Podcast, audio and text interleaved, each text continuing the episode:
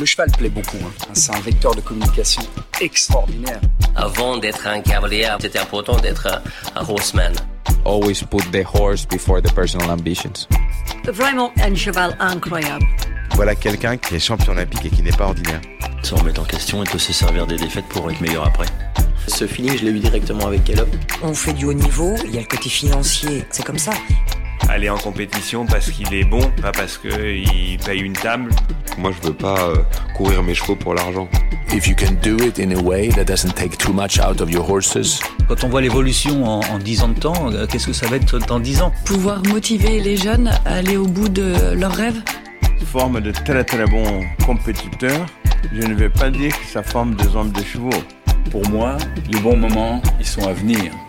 Aujourd'hui, euh, réussir sa vie, c'est avoir la vie que l'on souhaite.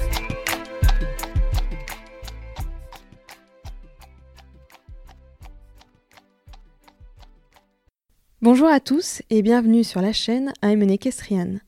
Depuis 4 ans maintenant, nous vous proposons deux fois par mois d'écouter une conversation avec un homme ou une femme de cheval.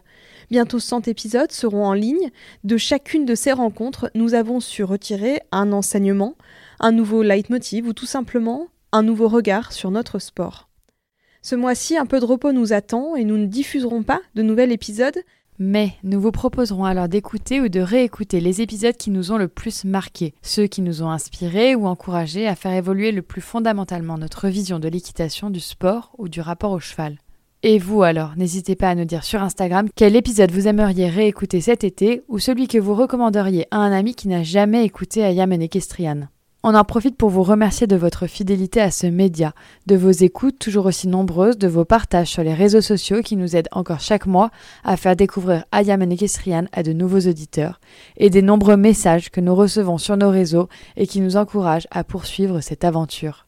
Bel été à tous et bonne écoute! Cet épisode, c'est un peu un miroir que nous tend Andy Booth pour observer notre rapport au cheval et à l'équitation selon un prisme nouveau, pour décentrer notre regard, faire un pas de côté, et analyser alors notre sport avec de nouvelles lunettes, celles de la science, celles du horsemanship, celles de ceux qui ont étudié le comportement naturel et cognitif des chevaux. Andy Booth est né en Australie, il s'est installé en France au début des années 2000 et dans cet épisode, il nous raconte son aventure. Quelle est la place de l'équitation éthologique et du horsemanship en France en 2021 Quelles sont les fondations qui manquent encore aux cavaliers et passionnés d'équitation dans ce pays où histoire et équitation vont de pair? Le sport est-il fondamentalement compatible avec le bien-être de nos chevaux? Quel avenir pour l'équitation en France, en Europe et dans le monde? Le sujet est vaste, nos questions sans détour et les réponses d'Andy sont denses et riches d'enseignements J'espère que cet épisode vous plaira, j'espère qu'il vous touchera, qu'il ouvrira en vous et chez vous une fenêtre vers un avenir équestre dans lequel nous irons puiser dans la science les réponses à nos incompréhensions et frustrations. Je vous souhaite une belle écoute. Antares conçoit et fabrique dans ses ateliers de Sainte, en Charente-Maritime, des selles sur mesure, des casques et des accessoires en cuir destinés à la pratique de l'équitation. Depuis plus de 20 ans, l'entreprise est reconnue dans le monde entier pour la qualité de ses selles et des autres produits qu'elle propose sur les différents marchés et pour toutes les disciplines. C'est en associant tradition et innovation qu'elle s'est promis de répondre aux besoins du couple cheval-cavalier, tout en leur assurant confort et sécurité. Attachée à la relation qu'elle entretient avec ses clients et pour garantir la qualité et la durabilité de ses produits, Antares s'applique à rester à l'écoute des cavaliers. Elle peut compter sur un réseau de grands partenaires internationaux dans toutes les disciplines. Aussi, afin d'offrir le meilleur à ceux qui lui font confiance, elle collabore avec des professionnels de la santé équine sur le développement de ses produits. Son offre de sel est totalement sur mesure. On cote aujourd'hui plus de 120 000 combinaisons de sel d'obstacle et au moins autant de sel de dressage. Antares est donné pour mission de protéger la tradition artisanale, mais aussi de transmettre l'héritage et le savoir-faire français. C'est pourquoi elle continue et continuera toujours de produire ses selles en France et à la main. Motivée par l'amour du sport et de son univers, l'équipe Antares met un point d'honneur à conserver son âme et respecter son environnement. Elle a pour priorité de privilégier la qualité et le confort des chevaux, indispensables à leur bien-être et à leur performance. En parfait accord avec les valeurs de l'éthologie, c'est naturellement que la marque a souhaité devenir partenaire d'Andy Booth, dont elle respecte le savoir et les méthodes. Allez, c'est parti. Bienvenue dans I Am an Equestrian, le podcast. Vous êtes prêts? Prêt. Eh ben, je me lance. Ok. Bonjour Andy. Bonjour. Merci beaucoup de nous recevoir ici. On est chez vous. Vous êtes installé dans la région de Bordeaux, en France. Et donc, avant de commencer cette interview, il va falloir que je vous présente, même si je pense que tous nos auditeurs ont déjà entendu votre nom quelque part. Ou cet accent peut-être. Ou votre accent aussi peut-être. Alors, je me suis bien euh, renseignée sur vous quand même avant de venir ici. Vous êtes de nationalité australienne. Exact. Jusque-là, j'ai bon. Vous êtes installé en France depuis le début des années 2000, ça fait un petit peu plus de 20 ans maintenant. Oui. J'ai pas d'excuse pour l'accent alors. Il n'y a pas de souci. On peut même euh, faire du, du un mix anglais-français. Ce sera Ouais. pas un problème. Anglais. Vous êtes euh, enseignant en équitation, cavalier professionnel, et avant tout, vous êtes. Alors, vous allez me dire, est-ce que vous êtes éthologue, est-ce que vous êtes chuchoteur, est-ce que vous êtes dresseur de chevaux Comment vous vous définiriez? Après, l'objectif, quand j'ai démarré dans le milieu équestre, je faisais des concours et tout ça, mais mon objectif principal, c'était de devenir un homme de cheval. Et on peut séparer, à mon avis, un homme de cheval et un cavalier. Parce que c'est pas un cavalier n'est pas forcément un homme de cheval. Un homme de cheval devrait être un bon cavalier, préférablement. Mais je vois beaucoup de, très bons pilotes, mais c'est pas forcément un homme de cheval. Ce que je voulais vraiment mettre comme spécificité, c'était de, de- cette partie fondation, de devenir un expert dans le démarrage et la fondation du cheval, pas pour une discipline spécifique, mais pour toutes les disciplines différentes que je met en place. à- si je réfléchis sur l'équitation comme si c'était un énorme livre dans lequel il y a quatre chapitres, il y a la compréhension de l'animal, la fondation, l'équitation et la compétition. Je trouve qu'il y a beaucoup de gens dans le deuxième, dans le, chapitre 3 et 4, l'équitation et la compétition, mais la compréhension et la fondation, je trouvais un petit peu vide. Et c'est vraiment le parti qui me fascine le plus, c'est de, bien comprendre le fonctionnement euh, cognitif, la manière que le cheval apprend et comprend les choses, et aussi de mettre en place une fondation qui permette le cheval de, se vivre, entre autres, le, suite, l'équitation et la compétition. Parce beaucoup de chevaux qui entrent en difficulté dans la partie équitation et compétition parce que la fondation n'est pas assez solide et la compréhension peut-être pas non plus. Donc je voulais être un homme de cheval. Après, c'était horsemanship. Donc en, en français, pour traduire, on peut dire la compétence d'un homme de cheval. Mais il n'y avait pas un mot pour ça. Donc au début de- des années 2000 où je voulais lancer cette activité, en passant par la fédération équestre, on a discuté et le nom a été choisi pour le mieux ou pour le pire équitation éthologique, mais en aucun cas je suis un, éthologue scientifique, mais cause ou grâce à cette appellation, à le fait que c'était équitation éthologique, j'ai quand même passé six ans de- d'étudier la science de l'apprentissage chez le cheval. Donc euh, je ne suis pas un scientifique, je suis plutôt un, praticien, mais j'ai quand même beaucoup étudié la science. Donc, vous êtes un homme de cheval, un liseur de cheval, un déchiffreur. Vous êtes d'accord avec ça? Oui, on peut, dire ça. C'est sûr que j'ai appris toutes les compétences homme de cheval aux États-Unis euh, pendant pas mal des années, mais il y avait beaucoup d'anthropomorphisme dans les explications, dans la manière qu'on explique comment le cheval apprend et comprend les choses. Il y avait beaucoup, beaucoup d'anthropomorphisme, surtout basé sur le fait que l'homme doit être le dominant, le cheval doit être respectueux. Aussi beaucoup euh, basé la sur la hiérarchie, comme s'il y avait une hiérarchie entre l'homme et le cheval. Et c'était plus en faisant des études scientifiques où j'ai bien compris qu'il n'y a pas vraiment une hiérarchie euh, inter-espèces, intra-espèces bien sûr, mais pas inter-espèces, et que le cheval n'a aucune notion de d'être respectueux ou irrespectueux ou correct ou incorrect ou bien ou mauvais. Donc euh, de clarifier un petit peu ça, ça m'a beaucoup aidé parce que même si j'ai passé cinq ans avec des grandes chuchoteurs très très connus aux États-Unis, c'était quand même quelques éléments de compréhension qui n'étaient pas totalement justes. Notamment que parfois c'était dur pour le cheval parce qu'on a mal interprété des situations, comme si le cheval faisait exprès pour être irrespectueux ou il fait une bêtise exprès et il fallait montrer que l'homme c'est le dominant.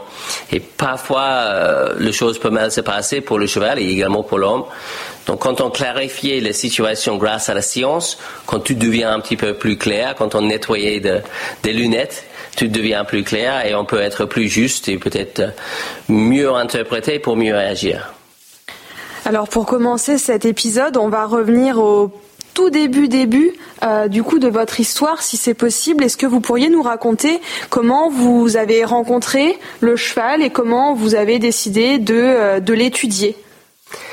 Le, je ne me souviens pas d'avoir rencontré le cheval ou d'avoir appris à monter un cheval. Tout ça, j'ai fait très très jeune. J'ai plus de souvenirs de tout ça. Mais euh, le cheval, j'étais né en Australie. L'exploitation familiale, c'était une ferme d'élevage bovin de 3000 hectares. Et le cheval était utilisé pour le travail. Le week-end, on partit souvent en concours et tout ça, donc c'est peut-être... Euh, j'ai de belles souvenirs de parties avec euh, maman et papa et les camions et mon frère parfois et, et faire des concours le week-end. Mais l'utilité principale d'un cheval, c'était pour travailler avec les bétails. Pareil pour le chien. Le chien, c'était pas un animal de compagnie, c'était un animal de travail. Donc j'étais né un petit peu dans cette perception de choses et évidemment c'était une grande fierté pour un Australien d'être un, homme de cheval, d'avoir le chevaux bien éduqué, bien dressé. Euh, limite c'est d'avoir un problème de chargement dans le vent ou quelque chose comme ça, ça va être lent. Donc on, était assez euh, peut-être plus connus que des grands cavaliers de sport, les hommes de chevaux sont vraiment mis sur un pédestal dans cette culture et c'est, c'est l'ultime euh, réussite de devenir un homme de cheval euh, euh, reconnu comme homme de cheval. Donc, relativement jeune, je, j'ai parti un petit peu dans cette perception de choses. Je me suis dit, quand je suis grande, je vais être horseman, je vais être homme de cheval. C'est, c'est, bizarrement euh, mon nom Andrew, même si je suis connu comme le nom Andy en, en France, mon nom c'est Andrew qui vient de la grec andros, donc homme, et mon deuxième prénom, Philippe, c'est qui aime le chevaux. Donc euh, j'étais déjà baptisé, euh, baptisé l'homme qui aime le chevaux.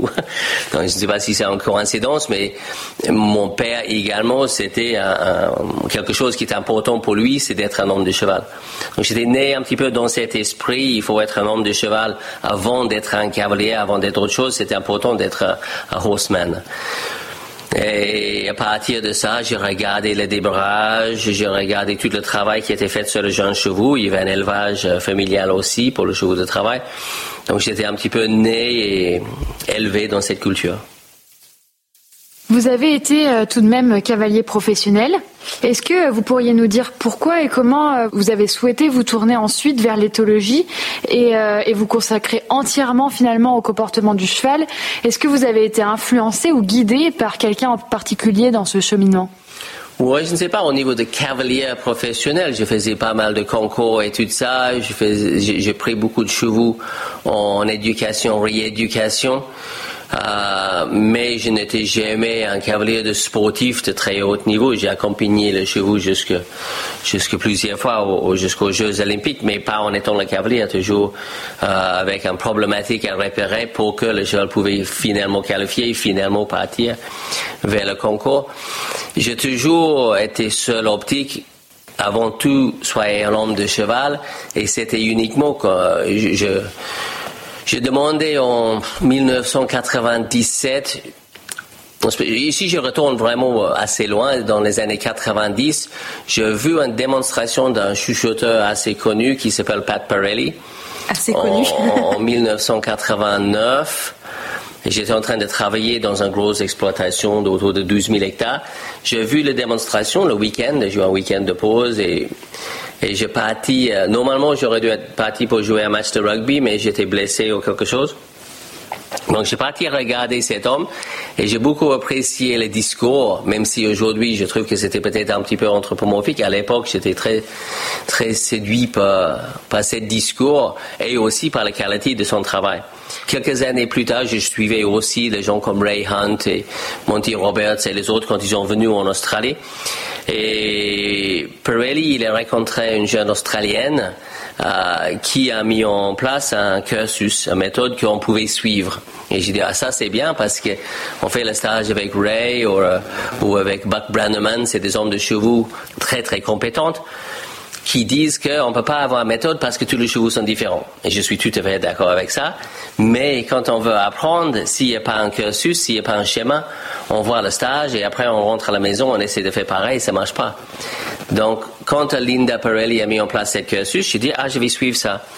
Et donc, j'ai commencé à suivre cette cursus et évidemment, grâce à ça, même si à l'époque c'était avec le VHS, vidéocassette et tout ça, j'ai encore le magnétoscope ici. Donc euh, j'ai regardé des cassettes et après j'ai filmé un petit peu mon travail, j'ai envoyé mon cassette et tout ça. Ça c'était au début des années 90. En 97, il y avait une coïncidence. Mon père, il est entré d'un voyage à, à Sydney il est pris dans l'avion le journal. Et dans ce journal, il y avait une proposition de demande à la reine d'Angleterre, un bourse, un, type de sponsoring. Et certains Australiens pouvaient gagner jusque, je crois que c'était 15 000 livres ou quelque chose, pour étudier une compétence qui était dehors de l'Australie et ramener cette compétence en Australie. Donc euh, mon père, il dit oh ça va bien pour ton truc de, chuchoteur là. Oh, on verra, je vais essayer. Mais ça, ne va pas marcher parce que ça va être pour des acteurs, des musiciens, des artistes.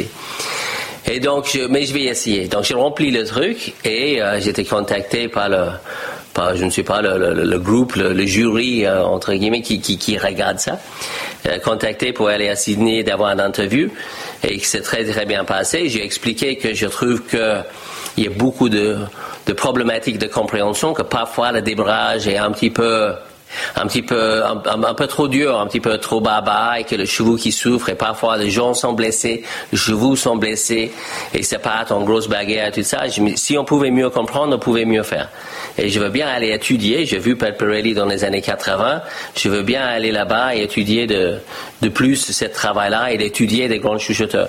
J'ai gagné cette bourse. Je parti en cette même année, en 97, aux États-Unis. Et le bourse, c'était pour faire une étude sur 90 jours. Donc, je pensais qu'en 90 jours, bah, je vais, je vais apprendre pas mal de choses.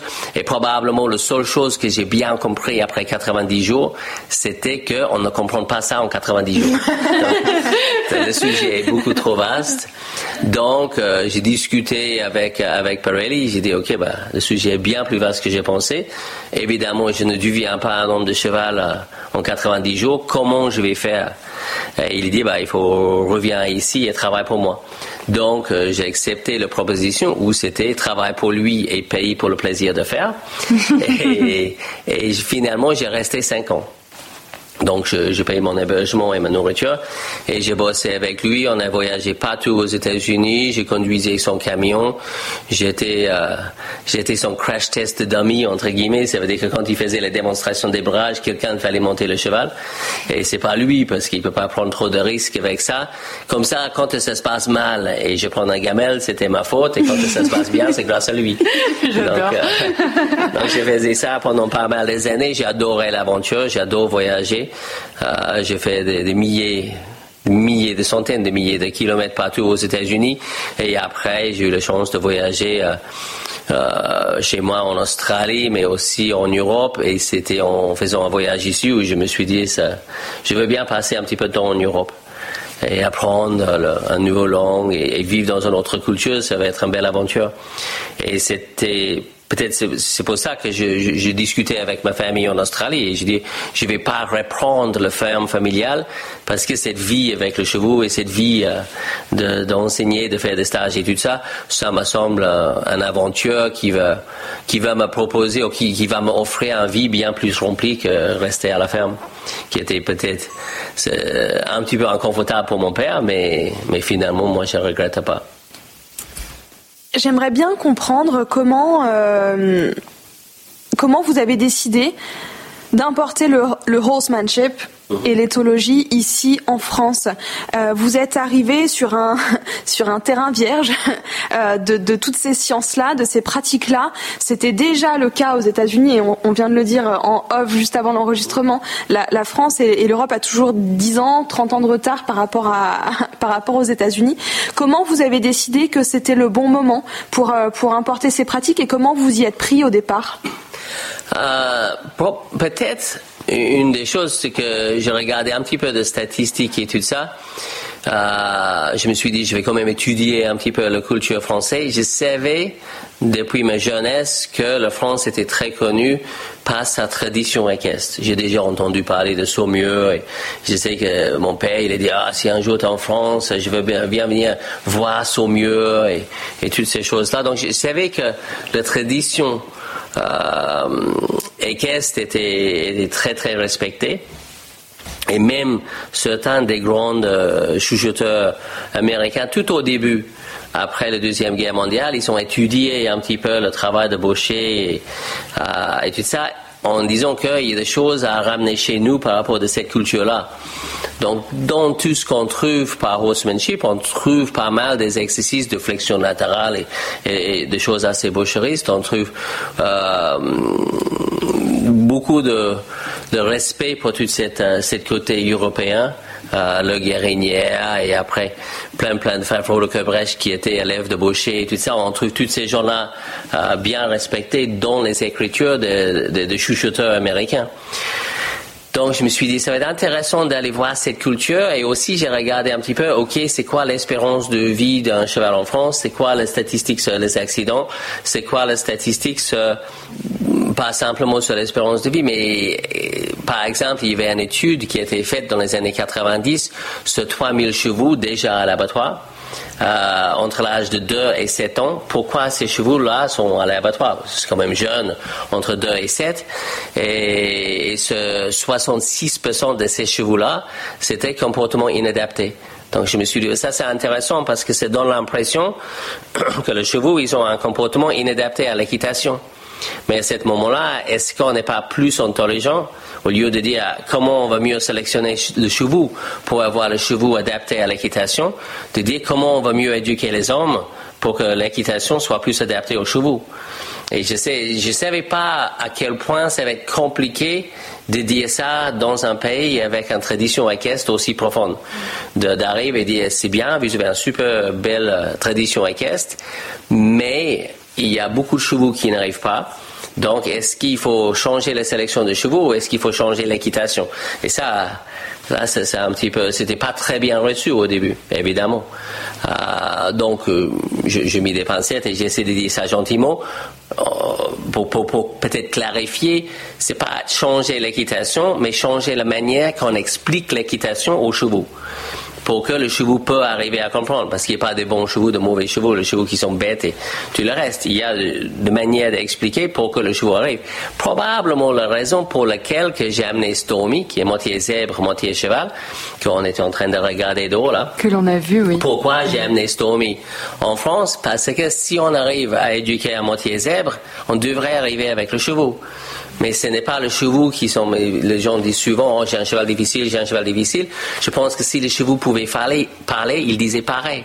J'ai un humain difficile. Donc, si le, si humain pouvait devenir un petit peu plus intelligent, s'il pouvait mieux comprendre, je pense qu'il y a beaucoup moins de chevaux qui finissent à l'abattoir, il y a beaucoup moins de gens qui finissent à l'hôpital.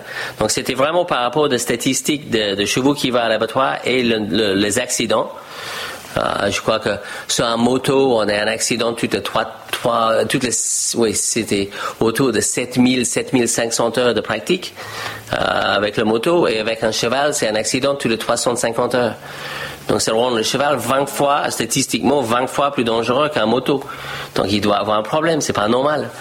Et à ce moment-là, je me suis dit, mais dans un, dans un pays aussi bien organisé, même si l'administration est un petit peu lourde, mais avec, avec toute cette fédération et, tout ça, qui est quand même le, plus, le, le, troisième plus grande fédération sportive, avec tout ça, sûrement, on peut euh, discuter.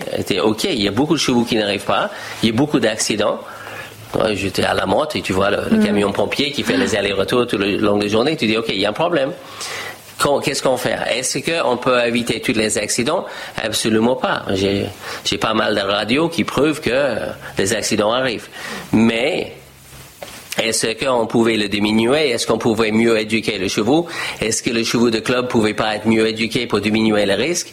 Tu vois, j'entends des phrases comme oh, tomber une centaine de fois pour devenir un cavalier. Tu dis, mais c'est aberrant. On peut pas dire ça dans le 21e siècle. C'est tellement bête. Donc non, il faut pas tomber sans le fois pour devenir un cavalier. Il faut euh, apprendre à bien éduquer le cheval pour ne pas tomber.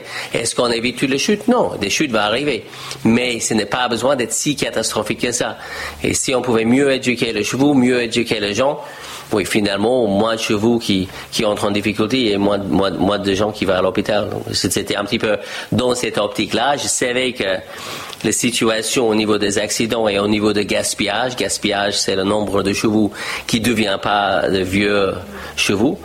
Donc, je savais que les statistiques n'étaient pas top. Donc, j'ai dit, OK, je vais, je vais essayer de.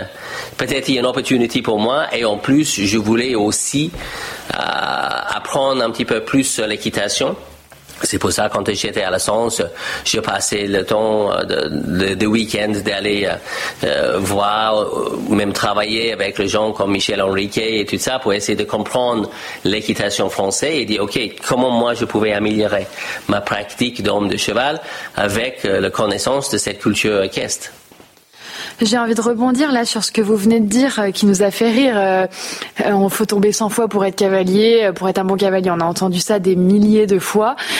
Est-ce que vous pensez pas finalement que le horsemanship, l'éthologie, euh, le comportement du cheval, c'est quelque chose qui devrait être éduqué premièrement aux enseignants, dans les clubs, euh, auprès de la, fédération? Est-ce que c'est là finalement d'où vient le problème et d'où l'on crée ce genre d'expression justement? Euh, Vous pensez oui justement qu'il faudrait vraiment plutôt l'introduire à ce niveau-là? Je pense qu'il y a une nécessité absolue de faire ça. Mais après, le besoin, c'est sûr et certain. L'envie, euh, ça c'est autre chose. Est-ce que les gens ont envie de se remettre en question? Euh, Là, ça c'est une autre question sur laquelle euh, devient un petit peu plus compliqué. Et spécialement, on, est dit, oh, les choses avancent, euh, les choses arrivent en France quelques années après les États-Unis.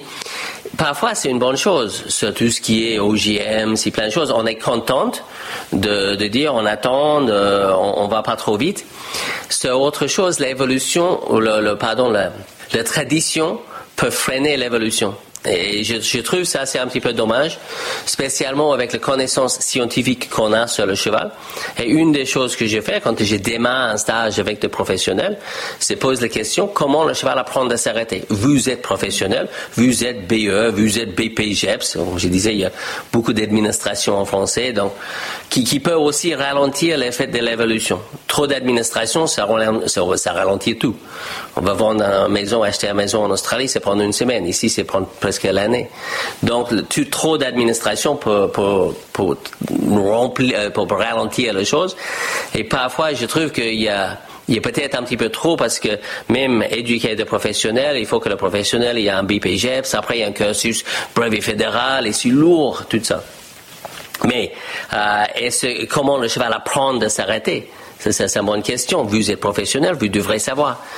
Ah bah, on tire sur deux rênes. Non, ça c'est pas ma question. Ma question c'est comment le cheval apprend que par rapport à un stimuli choisi, arrête mes sabots. Et au début, c'est mieux maintenant, mais c'est pas gagné. Il y a encore beaucoup qui ne savent pas comment le cheval apprend de s'arrêter, comment le cheval apprend d'avancer. Bah, on donne un coup de talon ou on tape avec un badine. Oui, mais comment il sait que ça, ça veut dire avancer? Ah ben, Il fuit. Oui, mais ça, c'est la fuite. Donc ça, ça va amener un accident. Donc comment conditionner une réponse chez un animal? Et c'était intéressant quand j'ai utilisé ce terme éduquer un animal. Ça m'a fait souvenir d'une discussion que j'ai eue une fois dans un salon. J'ai fini une démonstration avec Stormy. Et il y a un monsieur qui a dit euh, euh, J'ai apprécié beaucoup ça. Moi, je connais bien les zèbres. J'étais guide de safari en Afrique. Et je dis, wow, ça c'est impressionnant. Et finalement, c'était Jean Dogex. Et il me dit, le truc, l'avantage que vous avez, c'est que vous êtes animalier. Et ici, on a des moniteurs. J'ai pas trop compris ce qu'il voulait dire. J'ai dit, ah oui. Et animalier, c'est très important. Parce que, vous savez, jeune homme, la différence entre un moniteur et Dieu. J'ai dit, bah non. Il dit, euh, Dieu ne se prend pas pour un moniteur. Dis, ouf. Ah là, là, c'est dur. Et en plus, j'étais en train de passer mon moniteur. Mais ça m'a fait rire, mais sur un côté, je me suis dit, il a raison, il y a un côté animalier qui doit être intégré dans l'équitation. De peut-être, avant d'être cavalier, être animalier. Et de bien comprendre cet animal euh, et comment l'animal apprend les choses. Donc, comment le cheval apprend de s'arrêter. Et si je dis, bah, le cheval apprend de s'arrêter par le relâchement bilatéral de deux rênes, tu vois, les gens te regardent, mais Mais je comprends pas. Bah oui, le stimuli, le, le, pression buccale ou la pression de deux va gêner le cheval, mais s'il comprend que s'il arrête ses pieds, cette pression s'arrête, il apprend par le relâchement. Et nulle part dans le galop, c'est marqué. C'est marqué comment faire pour arrêter un cheval. Mais en aucun cas, et j'ai lu toutes les éditions, et j'ai contacté la Voselle pour dire, bah, il y a une évolution absolue à faire. Pour l'instant, vous avez un guide équestre qui n'explique pas comment le cheval apprend. Comme si vous avez un mode d'emploi pour une voiture qui n'explique pas comment ça fonctionne. C'est un accident assuré. Donc, le cheval apprend de s'arrêter par le relâchement bilatéral de deux rênes. Le cheval apprend d'avancer par le relâchement bilatéral de deux jambes. Mais le stimuli va motiver le cheval de trouver une solution parce que ça gêne. Une, aide, ça aide pas. Le cheval va dire, oh merci pour l'aide. Pas du tout. Mais il dit, ça, c'est gêne. Maintenant, il faut que je trouve qu'est-ce que je peux faire pour que le gêne s'arrête. Et après, on est aux dispositions cet renforcement négatif, donc l'enlèvement d'un stimuli à partir d'une bonne réponse, ou aussi le renforcement positif sur certaines choses. Tu vois, je travaille le cheval, je mets dans le vent, il mange les carottes entre le travail et la carotte, qu'est-ce qu'il préfère? La carotte. Donc bientôt, il veut dire, bah, préfère aller dans le vent que rester derrière et travailler. Mais il y a manière de faire en sorte que le cheval ait envie de sauter un obstacle, envie d'aller dans le vent, envie d'être immobile, envie de venir à la montoie. Il y a manière d'éduquer le cheval pour que mon idée devienne son idée. Et tout ça dans le horsemanship, c'est la psychologie de, de ce sujet. Comment faire en sorte que mon idée devienne l'idée de mon cheval et que chacun pense qu'il gagne. Moi, je monte mon cheval, je suis sûr et certain qu'en aucun cas, il est là pour me faire plaisir. Je suis assez scientifique pour savoir que l'objectif de mon cheval, c'est pas faire plaisir à Andy. Mais par contre, que lui, il pense qu'il gère son cavalier, de ça, je suis convaincu. Je mets les jambes, il sait, ah, j'enlève ça. Je mets un peu de main, il sait, il dit, hey, j'enlève ça.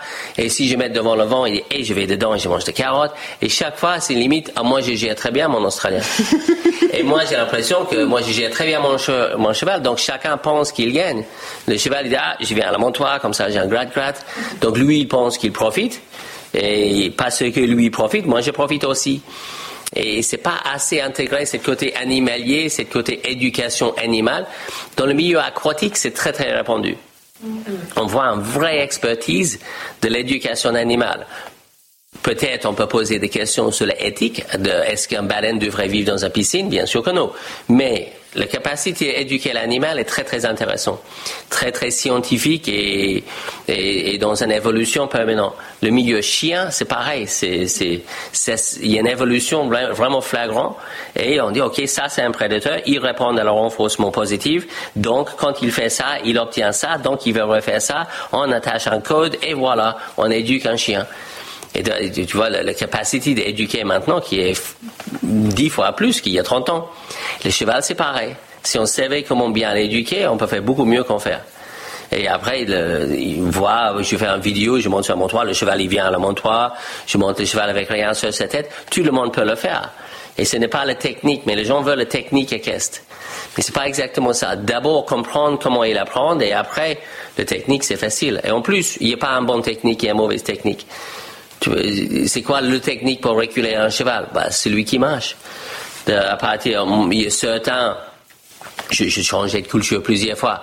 Le rein d'ouverture en Angleterre, c'est euh, le, poignet qui tourne un petit peu vers l'intérieur. Le rein d'ouverture aux États-Unis, c'est le petit doigt vers l'extérieur. Le rein d'ouverture en France, c'est le pouce vers l'extérieur. Qui a raison?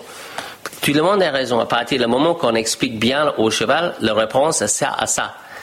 Est-ce qu'on met les jambes pour arrêter? Tu fais ce que tu veux. On peut dire wow pour un départ au galop ou faire un, appel de long euh, pour arrêter. Tout peut marcher, mais il faut déjà savoir comment le cheval apprend les choses et il utilise l'éducation animale. Donc, est-ce que l'éducation animale devrait, pour reposer les questions qui été posées au début, est-ce que l'éducation animale devrait être intégrée dans l'équitation? Un peu, oui. Est-ce que ça devrait être euh, mis dans la formation moniteur, monitorat Oui. Mais déjà, il faut qu'eux, ils se mettent en question. Donc, qui revient sur mon histoire de Dieu se prend pas pour un moniteur. Il faut que déjà ces gens disent, oh, peut-être on ne comprend pas, même avec ma BPGEPS, même avec mon BE2, peut-être je ne comprends pas, ou même si j'ai gagné euh, le Grand Prix de je ne sais pas quoi, peut-être il y a un côté de cet animal que je ne comprends pas. Et les gens peuvent aller très très loin dans la technique équestre sans comprendre l'animal. Mais en général, l'animal va souffrir. Ils sont peut-être très haut niveau, mais l'animal va avoir des ulcères, va faire des coliques, euh, avec beaucoup de problématiques comportementales, des stéréotypies et tout ça. Et pourquoi pas mieux apprendre pour mieux faire. Et certains le font. Il y a des cavaliers comme Carl Hester et d'autres qui sont très très haut placés dans le dressage, qui s'intéressent beaucoup dans la science de l'éducation animale. Et plus en plus ça arrive, il faut juste qu'on est capable de ne pas laisser la tradition freiner l'évolution. Mais les sciences vont intégrer dans le milieu équestre, c'est sûr et certain. Déjà à l'époque, Dorjex avait raison. Oui, il avait raison sur le besoin d'être animalier. Après, ça aurait dû être frustrant pour lui et j'ai trouvé un petit peu aigri parfois. Et je, je comprends sa frustration parce que les sciences n'étaient pas là pour mieux expliquer. Donc il était un petit peu animalier, il savait que je fais ça, le cheval il fait ça, je relâche la pression, le cheval apprend que cette pression obtenir telle et telle réponse. Mais si peut-être il savait un petit peu, ou même euh, Oliveira qui parlait de l'importance de l'assiette, mais on ne savait pas pourquoi. Maintenant, on sait que, ah bah oui, bien sûr, c'est le assiette qui explique la différence entre la main qui dit wow et la main qui dit en place. Et si tu tires ce deux rênes, ou si tu mets en pression ce deux rênes pour qu'il se mette en place, mais fais pareil pour qu'il s'arrête, bah, le cheval ne va jamais séparer les deux. Et donc, le besoin d'avoir une assiette qui est claire pour aider le cheval à séparer deux aides qui sont trop similaires. Et quand on rentre dans la science de, ah ouais, la science de cette stimuli-là peut obtenir cette réponse et aider le cheval de dissocier deux stimuli qui sont très similaires, donc il y a moins de confusion, donc le cheval ne va pas être dans un, dans une anxiété qu'il dit, je ne sais pas, la pression arrive dans ma bouche, mais est-ce que j'arrête? Est-ce que je me dresse? Est-ce que je me mets en place? Est-ce que je ralentis? Est-ce que, qu'est-ce que je fais avec ça? Et à partir du moment qu'on se pose la question, OK, stimuli, réponse, euh, beaucoup plus de science, et comment le cheval peut faire pour séparer deux stimuli qui sont assez similaires, et à ce moment-là, ben, ça devient tout clair. Et tous les, les éducateurs des animaux, ils le savent. On ne peut pas dire, viens ici, un chien, viens ici, assis. Tu ne peux pas, c'est trop similaire. Donc, comment on aide le chien de séparer les deux? Est-ce que j'utilise un mot allemand? Est-ce que j'utilise un autre code? Et entrer vraiment dans et peut-être c'est vraiment c'est le conditionnement d'un réponse avec le codage. La problématique de ça, c'est que c'est assez froide. Et les clientèles qui suivent l'éthologie, parfois, ils veulent quelque chose de beaucoup plus romantique. Mais finalement, l'éthologie, c'est une science. Donc, on devrait expliquer scientifiquement comment le cheval apprend l'équitation. Et s'il y a un objectif pour l'avenir, si l'équitation éthologique sert à quelque chose, c'est ça, c'est d'expliquer scientifiquement comment le cheval apprend l'équitation. Et mettre ça dans la galop, commencer avec les jeunes. C'est dit, bah, en fait, tu dis sur deux rênes et quand il trouve la bonne réponse, il faut arrêter de tirer pour qu'il sait que ça, c'est la bonne réponse et la prochaine fois, tu vas être euh, capable d'obtenir plus en plus avec moins en moins. Et n'inquiète pas, ça va convenir ton Shetland euh, vraiment beaucoup. Petite pause dans cet épisode pour vous dire un mot tout particulier. Voilà, ça y est, dans quelques jours, le 1er mai 2021, cela fera deux ans que nous aurons lancé et créé Ayam Equestrian. De Jessica Rodriguez à Andy Booth, en passant par Michel Robert ou encore Ilona Mesadri, nous voici à 49 épisodes, plus de 300 000 écoutes, 13 000 personnes au sein de notre communauté Instagram, plus de 600 écoutes par jour et des milliers de kilomètres au compteur.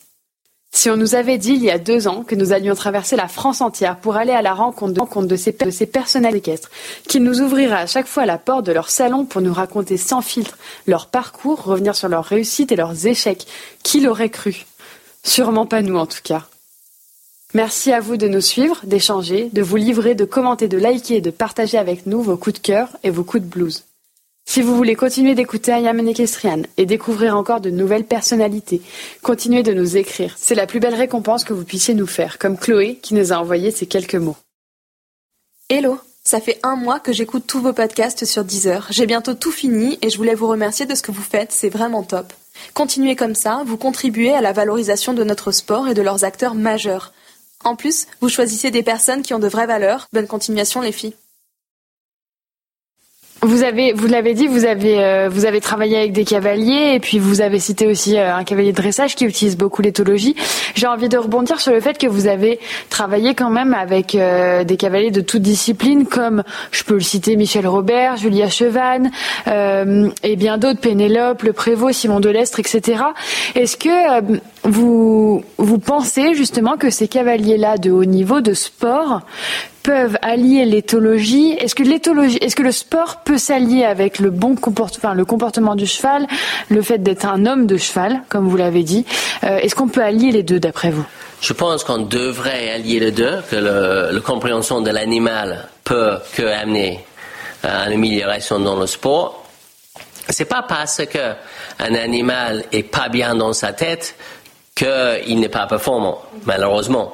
Si c'était le cas, ça va être trop facile pour moi. malheureusement, il peut être bien cinglé dans la tête, mais quand même performant. Euh, mais c'est sûr qu'on pouvait, on va passer à côté de beaucoup moins de chevaux si on pouvait mieux comprendre. Peut-être la problématique quand je réfléchis à ces différents noms, peut-être Michel Robert c'est une exception, mais pour la majorité, j'ai été contacté en cas de problème. Euh, et pour l'instant, les gens, même le, soit les différents entraîneurs nationaux et, les différents directeurs techniques pour lesquels j'ai fait des différentes missions, euh, et que j'adore, j'adore travailler avec ce niveau-là, et en plus, moi, j'apprends les choses.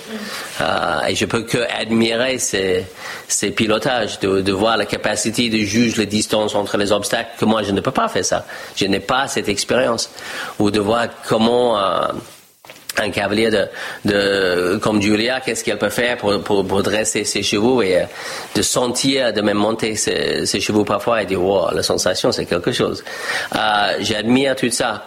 Mais je pense qu'au lieu d'utiliser les, les hommes de chevaux, les chuchoteurs, les éthologues utilisent le nom qu'on veut, au lieu d'utiliser ces gens-là pour réparer quand ça s'est cassé, peut-être s'intéresser un peu plus tôt pour que ça ne se casse pas.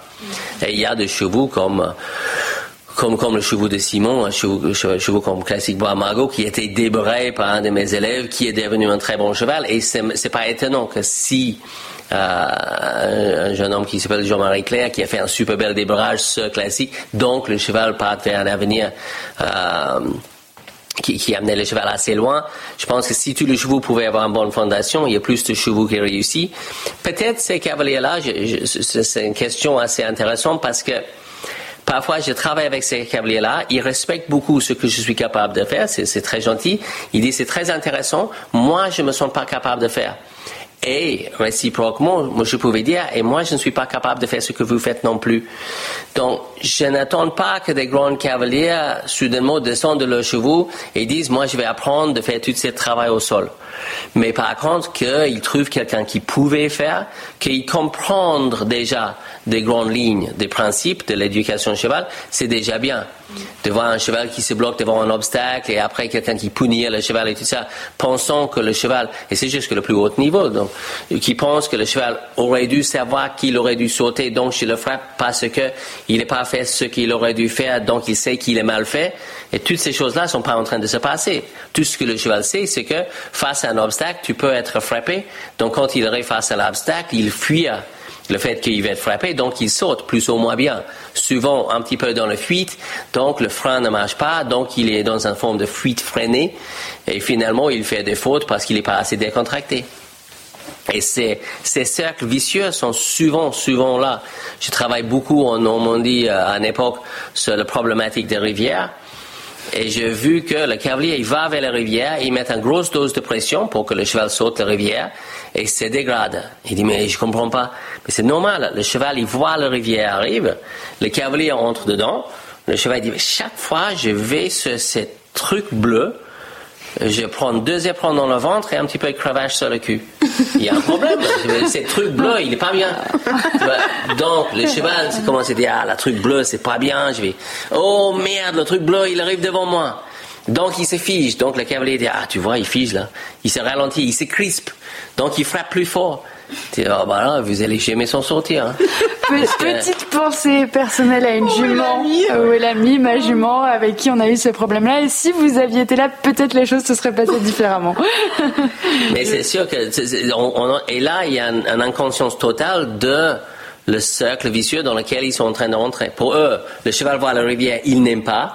Oh, je vais mettre un rivière dans sa box. Pas, terrifié le truc. C'est pas, c'est, oh, il n'aime pas bleu. Il n'est pas un cheval né avec les gènes anti-bleu. Donc c'est pas ça. Donc je dis, ok, mais qu'est-ce qui est, pourquoi? Parce que chaque fois que tu vas vers le truc bleu, tu le frappes. Et maintenant, il voit le truc bleu, il déteste le truc bleu. Donc vous êtes mieux de travailler ailleurs, reviens vers le truc bleu, et laisse le cheval décontracter près de le truc bleu pour qu'il dise, j'adore le truc bleu. Mais là, tout ce que vous avez installé, c'est que votre objectif, soit la rivière, vous avez fait tout ce qu'il fallait pour que le cheval déteste la rivière.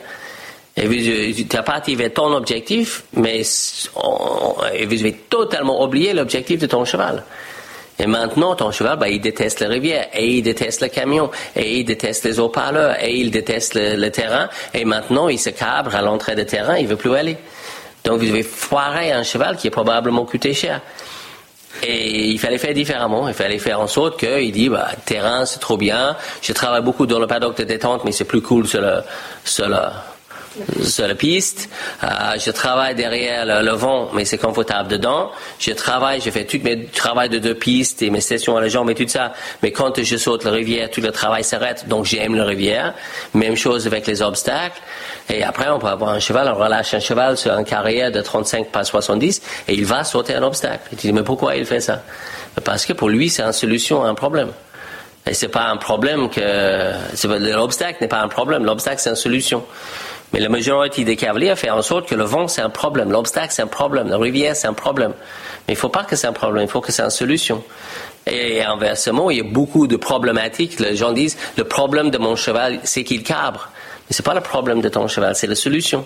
Il cabre pour qu'il enlève, tu as trop de mains, trop de jambes, il a trouvé une solution, il se pointe. Et maintenant, tu enlèves la jambe, tu enlèves la main, parfois ça s'enlève toi aussi.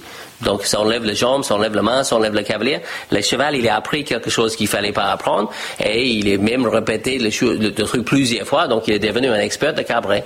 Bravo, maintenant on est dans la merde. Et ça, c'est très, très souvent comme ça. C'est très souvent, tu dis, oh là là, tu vois le problème, tu vois le problème. Et quand j'essaie de prendre le galop, il fait de, de coups de cul. Tu dis, bah, Évidemment, parce que quand il fait le coup de cul, bah, tu enlèves les jambes et ça marche très bien pour lui. Donc, c'est pas le problème de mon cheval. Non, la solution de ton cheval, c'est qu'il a pris quelque chose, il fallait jamais apprendre. Et maintenant, par contre, vous avez un problème. Le cheval, il a pas mal de solutions, mais vous avez des problèmes mieux adressés plutôt que trop tard. Et c'est pour ça qu'il faut absolument que les gens commencent à mieux comprendre comment le cheval apprendre pour pas créer toutes ces problématiques. Et après, tourner vers nous quand c'est ouais salut Andy, tu sais ce cheval que j'ai acheté au vent de fence, pas, il est devenu ratif le con. Tu dis oui mais pourquoi tu vois, il explique la situation et tu oh non mais comment vous avez fait vous avez pas pensé de ah non non j'ai pas vu les choses comme ça moi mais non mais il fallait et maintenant, oui, je dois réparer le problème. Et en plus, le cheval va passer un mauvais moment. Et en plus, le problème risque de revenir parce que si vous ne changez pas, le cheval ne peut pas rester changé. Est-ce qu'il y a des situations irréparables? Oui, oui, pas mal. Euh, on peut plus revenir en arrière à un certain stade? On ne peut pas faire oublier. On peut pas. et ça, c'est quelque chose que les grands chouchouteurs américains ils, préfèrent de ne pas dire. Et peut-être euh, sur un petit euh, quarter dans un range, peut-être sur la majorité, on peut toujours arriver. Mais je pense, on peut pas. La manière que le cerveau d'un cheval fonctionne, on peut pas enlever sa mémoire. Donc s'il a appris quelque chose basé sur le danger, sur la douleur, euh, avec beaucoup de stress, il ne veut pas oublier l'événement. Maintenant, ce qu'on peut faire, c'est qu'on peut essayer de changer son association par rapport à la situation, mais c'est difficile de dire que le problème va plus jamais, revenir. Euh, le jour que je prends mon cheval avec ce problème de rivière et je mets un dose d'éperon face à la rivière, le problème il revient. Donc, euh, je pense que le mieux, c'est de bien éduquer sans faire les erreurs, parce que la grosse majorité de mauvais comportements reste juste en dessous de la surface. Donc même si on est connu parce qu'on réparait pas mal de choses, je ne suis pas convaincu que si les cavaliers ne changent pas, que les choses restent changées. Et ça, c'est un petit peu la problématique. On a parlé de l'autre niveau et tout ça. C'est viens, oui, merci Andy d'être disponible pour viens euh, réparer cette cheval. Mais finalement, je sais que ça va pas rester repéré. Ça va rester repéré pour 3-4 mois. Et après, le cheval va revenir comme avant. Si la personne ne change pas. Euh, je peux faire un pansement. Mais le problème, il est juste en dessous de le pansement. Et le jour que on peut, la personne fait la même chose, je crois que c'est Einstein qui a dit, mal traduit sans doute, mais une phrase comme aucun problème peut être résolu par le même euh, comportement qui a créé le problème, pour la même conscience qui a créé le problème. Donc, euh, c'est sûr qu'on ne peut pas résoudre des problèmes si la personne ne change pas. Si le cavalier ne change pas, le cheval il revient comme avant. Donc, il y a beaucoup, beaucoup de problèmes qui ne peuvent pas être résolus. Parfois, des problématiques peuvent être résolues. Par exemple, un cheval immontable en concours pouvait devenir montable, mais l'association avec le concours va rester fragile. Euh, J'ai eu des chevaux qui, de Grand Prix, qui voulaient plus sauter, et après, je pouvais repérer jusqu'à 120 mais quand ça devient vraiment difficile, bah, le problème il revient. spécialement si le cheval a appris un bon défense. Comme bah, je fais le premier deux obstacles, j'arrête, je cabre trois fois et je rentre au box. Tu vois, il, il, va refaire le truc. Donc le mieux c'est d'avoir jamais eu le problème. On peut résoudre beaucoup. Mieux de ne pas. Imaginez un problème un petit peu comme un bas en métal qu'on plie en deux et après on remet droit. Le bas, il est à nouveau droit mais il est jamais aussi bien qu'il était avant qu'il était plié. Donc le chevaux c'est pareil. Euh, l'équitation et le sport, pour revenir un peu à, ce sujet-là, euh, fait face euh, depuis maintenant plusieurs mois quand même à l'avènement de mouvements antispécistes qui s'érigent donc contre l'utilisation du cheval pour le sport. Est-ce que vous, en tant qu'éthologue, en tant que chuchoteur, vous êtes inquiet pour l'avenir du sport face à ces mouvements-là? Et est-ce que vous pensez que l'éthologie peut être une, une réponse, une solution à donner? Oh, ça, c'est quelque chose, je parlais de ça il y a 20 ans, quand j'ai arrivé en France, et je disais à l'époque, il y a 20 ans, dans 25 ans, euh, l'équitation va être mise en question. Et donc, c'est 20 ans, 21 ans maintenant, cette année, ça va faire 20 ans, et j'ai venu en France en 2001. On, a encore, on a encore 4 ans devant nous, alors. Oui. non, mais ça va se dégrader assez rapidement, et je pense que sur certaines choses, ils ont raison. Euh, que si on est dans euh, le, des méthodes coercives et douloureuses pour le cheval, euh, par exemple, euh, que les choses s'évoluent, qu'on n'ait plus les doigts d'enlever le, le vibris des, poils sur le nez du cheval, c'est bien. Parce que c'est pas juste un poil, c'est un, truc qui est très important pour le cheval euh, qu'on n'ait pas le droit, on souhaite un pays d'avoir un cheval. C'est interdit par la loi, on souhaite d'avoir un cheval. Parce que c'est un animal grégaire qui a besoin d'être rassuré par ses congénères. Ça, c'est super qu'on éduque les gens qu'un cheval mange beaucoup de fibres, 6, 16, 18 heures par jour. Ce n'est pas un animal qui vit dans un box et mange trois repas par jour. Ni dans les grandes écoles équestres de tradition française. Je m'en fous. L'animal n'est pas fait pour ça. Donc, il faut qu'on change. Et si on n'est pas capable de changer, oui, on va finir dans, le, dans la caquitas. Parce que ces gens, j'ai écouté euh, vraiment attentivement un débat, un argument sur euh, le, le, grands parcs euh, aquatiques à Antibes. Et pendant que j'ai écouté cet argument, ils disent les animaux ne vivent pas dans l'espace qu'ils ont dans la nature. Et je dis bah ils parlent des dauphins, des aurochs et tout ça.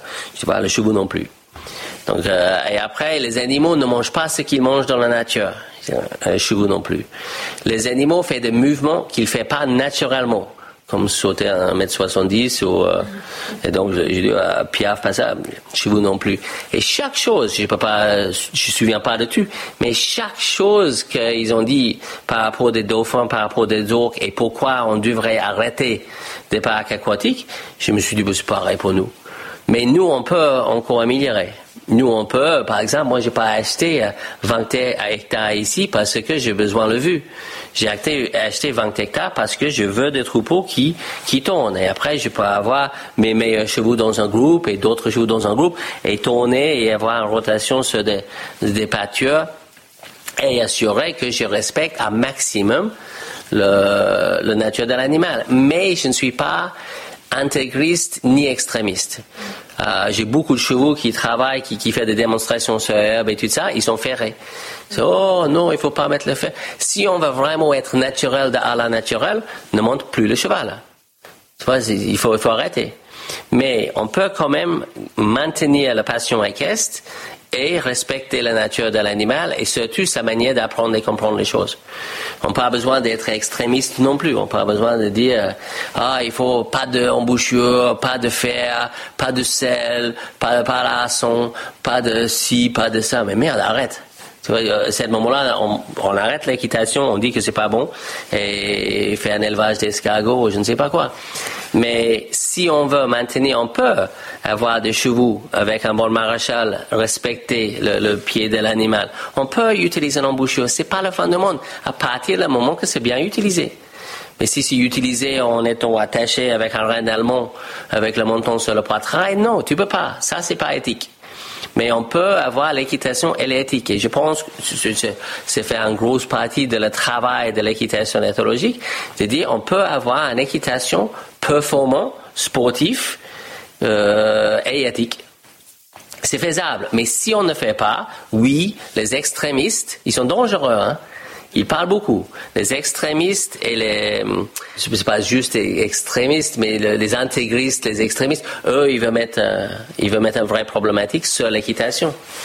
Est-ce que c'est naturel euh, ah, C'est pas naturel pour un cheval d'avoir des fers. C'est pas naturel pour le cheval d'avoir un humain sur le dos non plus.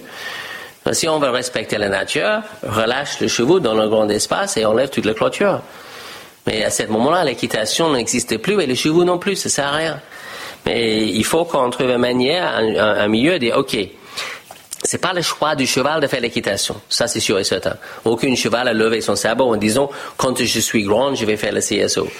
Mais par contre, euh, c'est nous qui choisissons, donc, comment on peut avoir notre passion équestre en restant le plus éthique possible. Et c'est surtout la science qui doit nous guider sur ça. En, Australie, il y, a un gros groupe euh, mondial maintenant qui s'appelle Equitation Science International. Et ces groupes-là, ils sont pour, pour mission, comme ils ont fait avec les éléphants. Il y a une association qui s'appelle HELP, Humane Elephant Learning Program, et euh, Dr. Andrew McLean, il voyage dans le pays des éléphants et il explique aux gens, à Thaïlande et ailleurs, écoute-moi les gars, on éduque l'éléphant euh, de manière éthique ou on arrête? Parce que la société veut plus supporter ce que vous êtes en train de faire. C'est pareil pour l'équitation. Et le même monsieur, McLean, c'est un grand docteur sur l'apprentissage et un très bon cavalier. Et il explique, écoute, on peut avoir l'équitation, ça peut être éthique, mais si ce n'est pas éthique, ça ne va pas se vivre. Et on va, quand ils sont finis, quand les extrémistes, les animalistes et tout ça, quand ils sont terminés avec le parc aquatique, avec le corrida, euh, ça va tomber sur nous. Ça va tomber sur l'équitation. Donc, mieux préparer que regretter. C'est pareil que l'éducation du cheval. Préparer maintenant pour pas regretter plus tard. Mais d'envoyer un brochure à tous les centres équestres pour dire comment répondre aux antispécistes et tout ça, désolé, mais c'est bête. Je ne suis pas d'accord mieux de dire on n'a rien à défendre que dire comment défendre? Non, on, dit on n'a rien à défendre, on respecte la nature de l'animal et on fait une équitation éthique et j'ai pas besoin de me défendre parce que j'ai rien fait de mal. Vous nous disiez tout à l'heure que vous avez travaillé donc avec des grands cavaliers de, des disciplines olympiques et que vous apprenez à leur contact. Vous avez aussi, euh, vous, vous vous êtes formé auprès de Pat Parelli, vous l'avez mentionné, de Monty Roberts et mhm. malheureusement je me rappelle plus des autres personnes que vous avez citées, mais voilà, de beaucoup d'hommes de, chevaux euh, très expérimentés. Vous continuez, pardon, d'apprendre du cheval tous les jours vous est-ce qu'il y a un moment où vous pensez que vous aurez fait le tour et que vous aurez tout compris des chevaux ou est-ce que chaque jour vous apprenez encore des choses sur les chevaux? Oh non non mais je pense que le plus que je comprends le plus que je le plus que j'apprends le plus que je comprends qu'il y a énormément à comprendre et je me pose des questions. Aujourd'hui, euh, j'étais à deux heures en Zoom avec Hélène Roche de parler du renforcement positif et comment mieux utiliser les avantages, les désavantages. J'ai même demandé, est-ce qu'on peut pas faire un webinaire ensemble un soir et on va discuter sur ça? Moi, je, je pas pour un instant, je, instant, je pense d'avoir tout compris. Et en plus, euh, s'il y a un homme de cheval qui pense qu'il a tout compris, c'est parce qu'il n'est pas travaillé avec assez de chevaux. Parce qu'il y a toujours un cheval qui va t'expliquer que tu pas compris tout ce qu'il faut. Et moi, je sais très très bien que je fais encore les erreurs. Euh, parfois, mon, spécialement en public et tout ça, parfois mon cerveau ne marche pas aussi bien qu'il devrait et je sais que j'ai fait des erreurs. Et probablement une phrase que j'ai dit plus aux chevaux que d'autres, c'est oh pardon. Tu vois, une petite erreur de timing, une petite erreur de justesse, une petite erreur de positionnement. Et je sais que je, fais des erreurs tout le temps. Et que je dois, peut-être un avantage que j'ai dans mon métier, c'est que je m'entraîne sans arrêt. Et je vois, je vois des vidéos de passé et tout ça. J'ai dit, oui, j'améliorerai. Mon physique n'est pas aussi bien qu'il s'était. Mais le fait de toujours entraîner, toujours chercher des livres, il y a un étage au-dessus de nous ici. C'est juste une, masse de livres. Euh, j'ai des livres sur la table là devant nous, sur l'equitation science, sur l'apprentissage. Étudié le sujet, j'ai toujours été passionné par le sujet et je pense pas pour l'instant que dans un seul vie on peut comprendre tout ce qu'il y a à comprendre. Même quand je rentrais chez moi en Australie avec mon père, on mettait le, le en attelage et tout ça, je me suis dit, oh là là, attelage, ça c'est un sujet, j'adore, mais oh, qu'est-ce que j'ai à apprendre là-dedans? Avant que je peux que, je, peux avoir un niveau comme Boyd Excel ou quelque chose comme ça, six fois champion du monde. Tu vois, il y a, mais lui c'est son sujet, il a maîtrisé son sujet. Je travaille avec Simone ou avec Penelope, c'est c'est des, c'est des génies, c'est des, tu peux que admirer euh, cet niveau. Donc il y a beaucoup, beaucoup à apprendre. Et le cheval, c'est un sujet tellement vaste qu'il n'y a pas le temps dans un vie de tout maîtriser. Et tout ce que moi je peux faire, c'est de continuer d'apprendre, de partager ce que j'ai appris. Et parfois même revient ce, je ne suis pas trop d'accord avec moi. J'ai écrit un livre en 2004. Euh, j'ai ajouté quelques chapitres en 2015.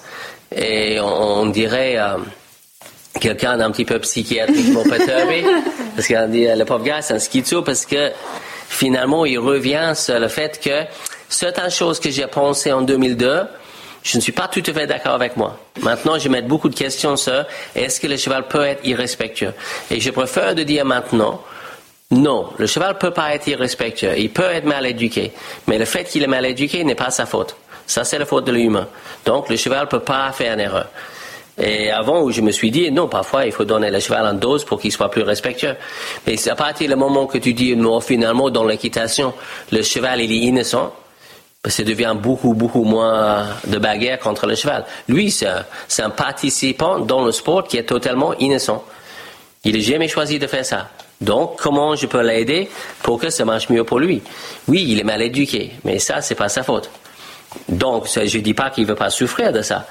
Je dis simplement que, OK, ben, il faut qu'on éduque les humains mieux pour qu'il y ait moins de chevaux mal éduqués. Parce qu'actuellement, sur le terrain, oh, il y a un paquet de chevaux mal éduqués. Mais déjà, il faut que ça commence par les humains. Et tu penses que mon avenir n'est pas... Je ne suis pas terminé, euh, même si mon physique n'est pas qu'est-ce que c'était. Le jour que mon corps ne veut plus me permettre de monter sur le cheval un peu chaotique et tout ça, c'est déjà pas quelque chose que j'aime maintenant, que je sens que je ne bouge pas aussi bien qu'avant. Mais je me suis dit, de toute manière, je peux toujours faire des conférences, je peux toujours faire des podcasts, je peux toujours expliquer aux gens comment je veux apprendre et on peut toujours améliorer, on peut toujours évoluer. Et moi, je peux continuer d'apprendre pour partager cette connaissance. C'est le gros avantage de tout ce qu'on met en, en, ligne maintenant, c'est que je peux partager avec tout le mm. monde francophone ce que j'ai appris, compris et montrer et eux, ils peuvent faire chez eux. Je trouve qu'il y a. Au début, j'étais réticent. Au début, je me suis dit, oh, éducation en ligne. Qu'est-ce que tu peux faire l'équitation en ligne? Euh, Sachant que moi, j'ai fait par VHS avec deux semaines de poste vers les États-Unis, deux semaines pour que ça retourne. Je pense que maintenant, on peut faire en deux secondes le même mhm. voyage. Moi, je pense qu'on peut apprendre beaucoup. Et l'information, tout ce que je parlais ce soir, tout ça, je peux facilement mettre devant une caméra, devant un ordinateur, expliquer tout ça et rendre ça disponible à une masse de, de gens. Et on peut tous continuer d'apprendre l'apprentissage. Si on n'est pas en apprentissage permanent, on est en dégradation on peut pas être stagné. Moi, je veux bien enregistrer des dizaines d'heures d'épisodes. C'est ce que j'allais dire.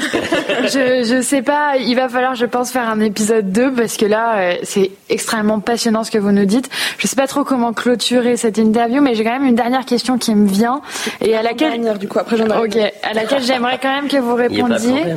Euh, si on a quand même un avion. Ah, mais non, non, non, mais et en fait, la question que je me pose, c'est euh, Euh, vous nous avez dit que vous êtes revenu en arrière, vous avez réécrit des choses que vous aviez déjà écrites. Comment est-ce que ça rejoint le fait qu'aujourd'hui il y a plusieurs méthodes d'éthologie? Il y a l'école Blondeau, il y a le Haras de la Science, il y a la vôtre. Est-ce que vous pensez que finalement tout se rejoint?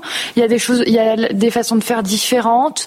Euh, chacun peut piocher un peu où il veut. Comment est-ce qu'on peut expliquer ça alors que finalement le comportement du cheval il est assez euh, universel peut-être Oui, je pense que le cheval apprend on peut dire, il n'y a pas une méthode pour éduquer le cheval. Et de là, je suis tout à fait d'accord. Donc, la raison pour laquelle, quand j'ai commencé à mettre les dernières vidéos et tout ça en ligne, et je parle de le step 1, le step 2, le step 3, qu'on apprend étape par étape, donc step par step.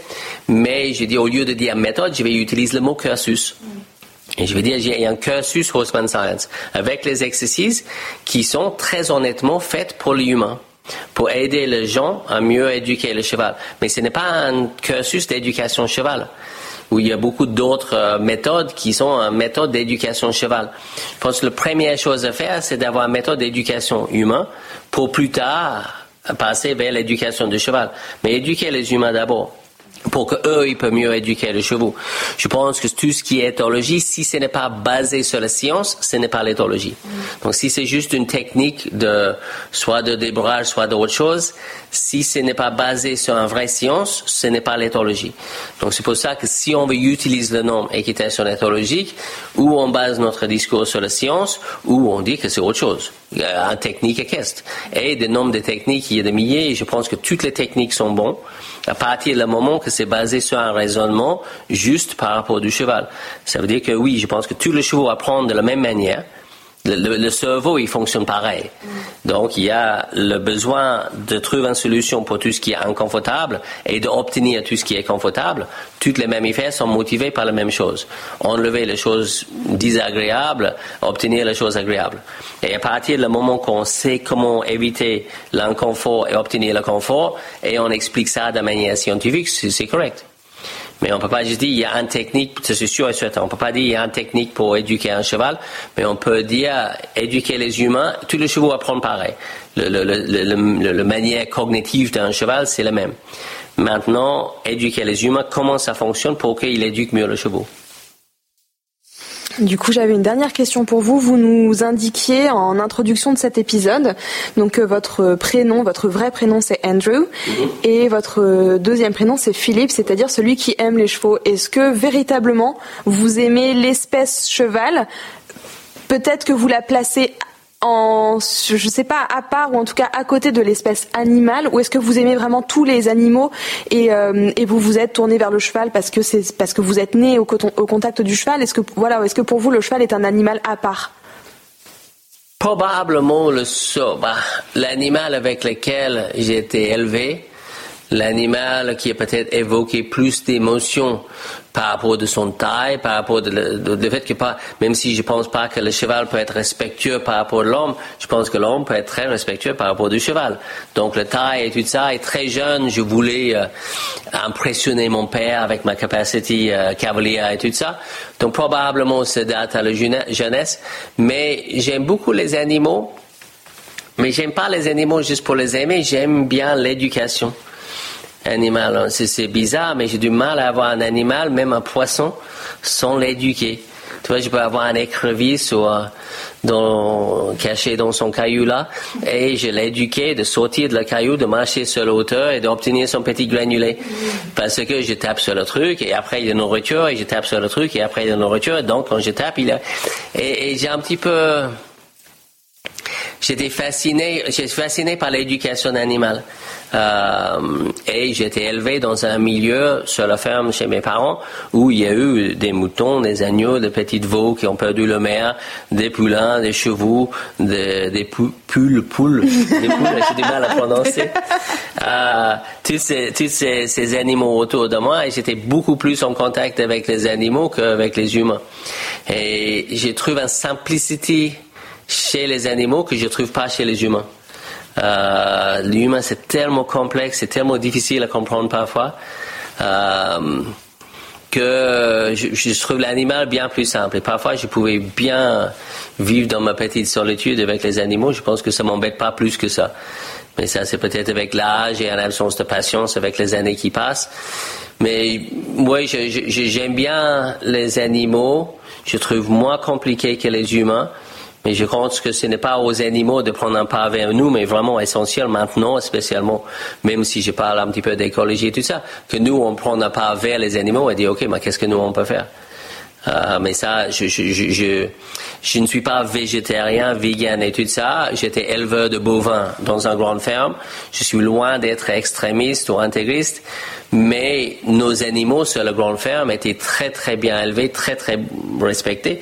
Et bien sûr, c'est par rapport à la qualité de la viande et tout ça. Donc, je pense qu'on peut exploiter entre guillemets l'animal en étant respectueux, en étant respectueux de sa nature et tout ça. Donc même si je savais quand j'ai élevé tous ces bovins avec mon père que le fin ne va pas être idéal pour eux, on faisait le mieux qu'on pouvait pour que la vie était bien et pour avoir les animaux dans le meilleur état que possible. On doit faire ça avec les chevaux aussi. On sait que le cheval ne choisit pas l'équitation, mais on peut faire le mieux qu'on peut faire. Et si on ne fait pas le mieux qu'on peut, là, on va être mis en question. Donc, j'aime tous les animaux, mais il y a quelque chose avec le cheval, peut-être peut-être parce que je peux monter dessus, peut-être parce que soudainement je prends 500 kilos en puissance euh, extraordinaire. Euh, même quand j'ai débarré un cheval, j'aime bien être sur un cheval parce que soudainement j'ai la force de cette cheval avec moi et j'adore cette sensation de partenariat ou avec un chien ou avec un cheval. Quand j'ai travaillé des bétails à la ferme avec le chien, que le chien et moi on travaille ensemble, que le cheval il travaille avec moi, quand on a l'impression qu'on est un petit peu ensemble, que ses jambes deviennent mes jambes et que euh, j'ai pas besoin de la contrainte, mais on est dans un système de compréhension, la sensation est tellement agréable que tu dis, OK, maintenant que j'ai senti ça, je ne peux plus jamais imaginer autre chose que ça. Ça, c'est ce que je veux. Quand je suis sur un cheval sans selle, sans rien, et je peux juste faire ce que je veux, galoper, arrêter, tourner, changer de pied, c'est une sensation de magie qui dit, OK, bon, bah, ça, si je peux avoir ça, je, ne, je n'attends pas donc autre chose de plus dans la vie. Ça, c'est bon pour moi. Merci beaucoup Andy pour euh, pour cette heure de, de, podcast avec nous. On a beaucoup beaucoup appris, donc euh, on voulait vraiment vous remercier de votre temps. Grand grand plaisir et à la prochaine fois avec ah énormément de plaisir. J'ai encore plein de choses à partager. Ah, nous on a plein de choses à vous demander, donc à, à bientôt. à bientôt. J'espère de tout cœur que cet épisode vous a plu. N'hésitez pas à nous écrire pour nous faire le débriefing de cette interview, à nous mettre une petite note sur Apple Podcast et à rejoindre notre club si vous souhaitez plus de contenu. Bonne journée et à bientôt.